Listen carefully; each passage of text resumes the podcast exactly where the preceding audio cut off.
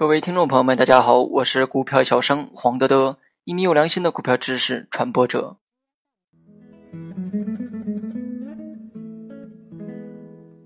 今天我们主要讲的内容是利用均线寻找买卖点。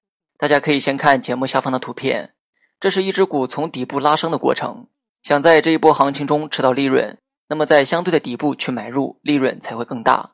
而今天我要讲的这个技巧。跟很多人知道的均线金叉死叉有关系，而利用今天的方法去操作，比较适合中线的投资者。今天我就把这项技术拓展并详细的去讲解一下。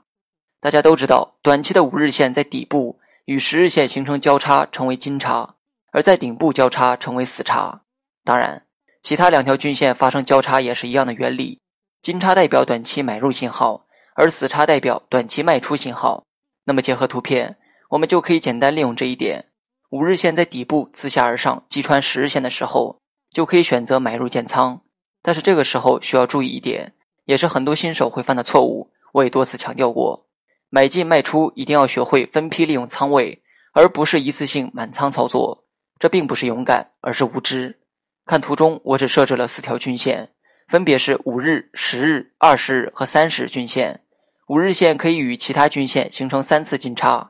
那么可以将仓位分成三份，当五日线击穿十日线形成金叉的时候，买入三成仓位；当五日线再次上穿二十线形成金叉的时候，再买入三成仓位，以此类推，直到上穿三十线形成金叉，这个时候持有九成仓，而剩下一成仓始终留着。分批利用仓位是很重要的分散风险的技巧，永远不要一枪打光所有的子弹。